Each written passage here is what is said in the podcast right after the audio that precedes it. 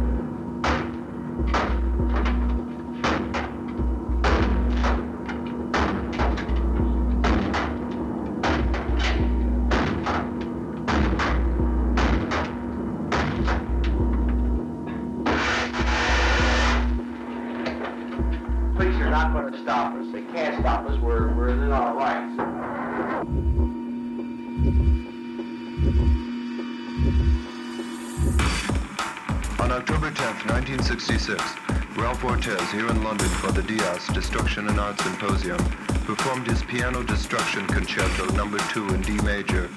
Mr. Ortiz, a sculptor and painter, one of the major forces in a recently publicized destruction and art movement, presented his works to a private audience in the home of Mr. J. Landesman. It's not often the audience has the opportunity to listen in behind the scenes as a concert is being set up.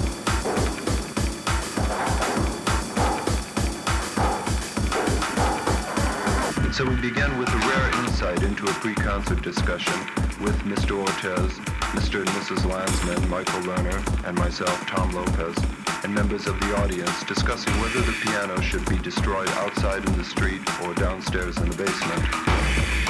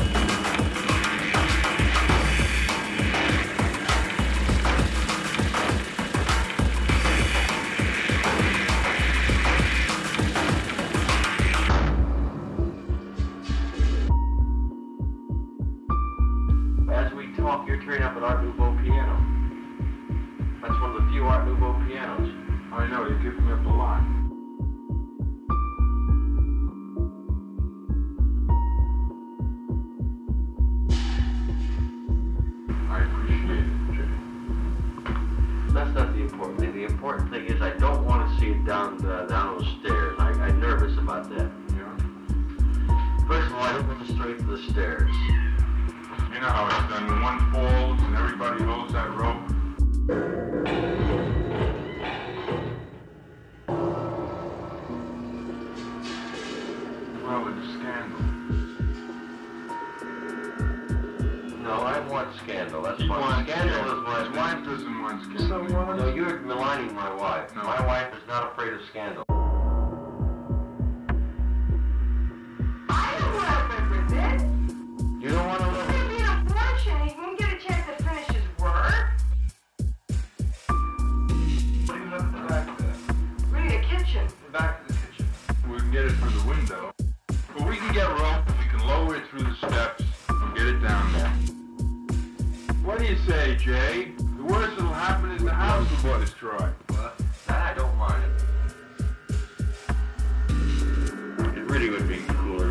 really is murderous piano. I figured out. Okay. They're working on getting, trying to get it down the basement now. The piano became wedged halfway down the stairs at the first landing.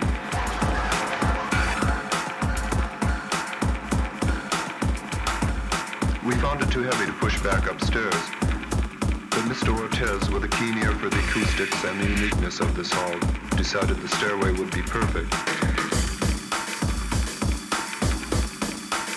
This is Landesman, who has written a number of songs, perhaps the best known as Spring Can Really Hang You Up the Most, wrote the musical Dearest Dracula with the assistance of this piano.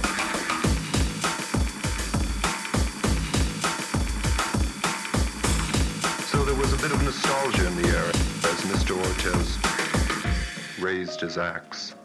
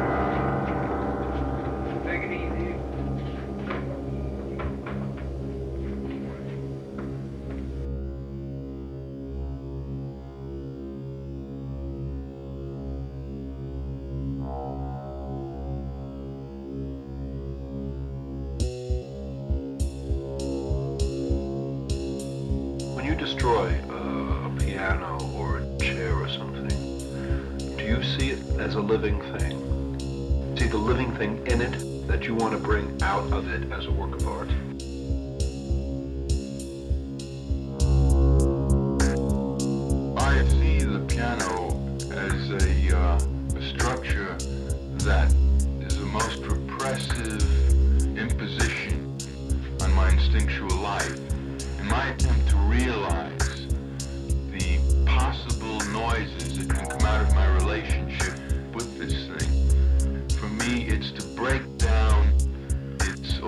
authoritarianness. You know, it's repressive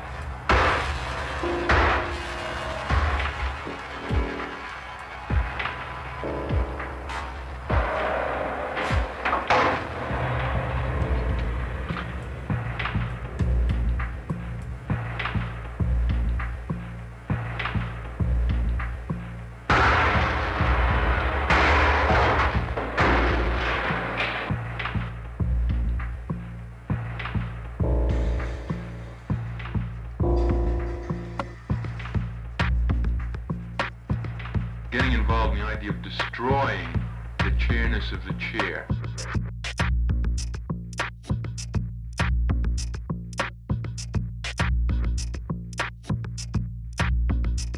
To get to, to that uh, essential mixture of all things of cotton and wire and string and wood, the chair.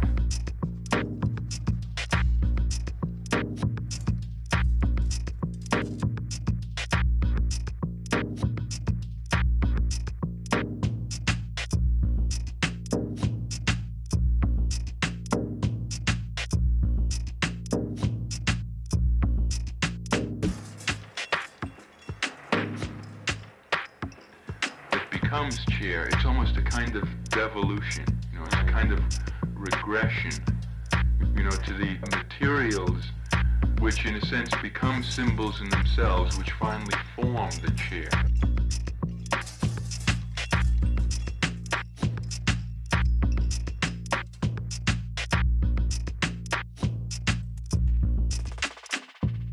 Getting involved in the idea of destroying the chairness of the chair.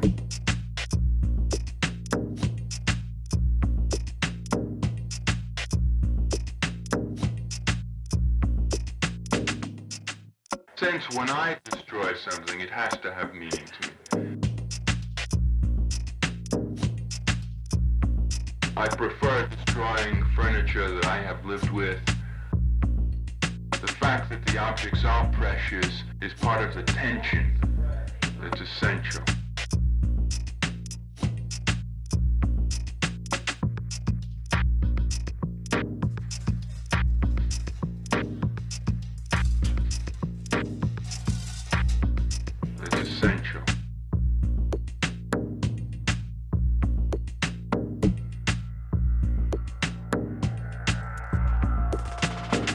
Getting involved in the idea of destroying the chairness of the chair.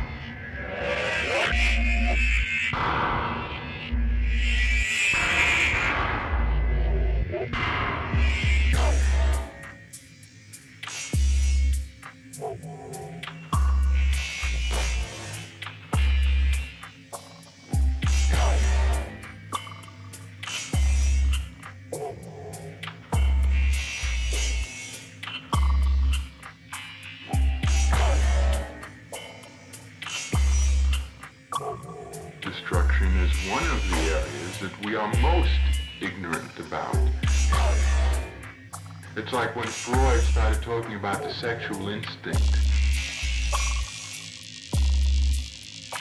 It's like today we're talking about the destructive instinct, the aggressive instinct, and we get the same kind of Victorian, you know, this kind of Puritanism.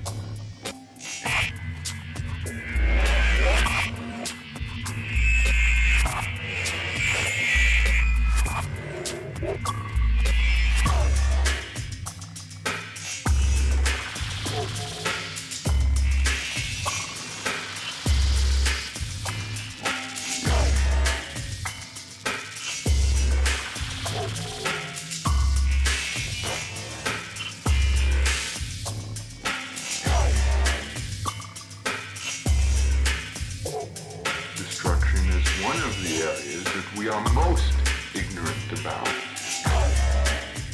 It's like when Freud started talking about the sexual instinct, you know? It's like today we're talking about the destructive instinct, the aggressive instinct, and we get the same kind of Victorian, you know, this kind of Puritanism.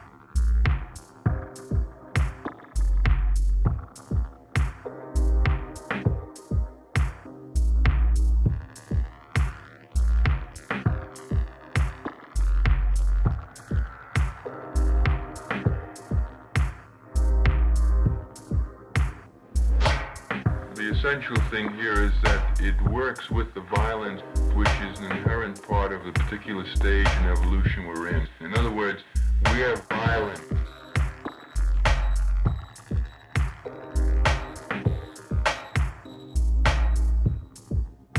And we don't understand our violence range.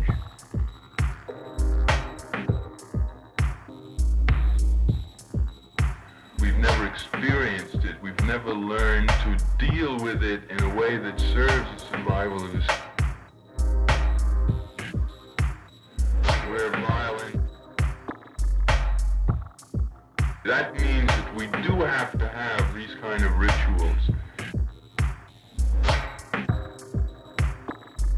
In order to really like come to grips with it and then be able to then use it.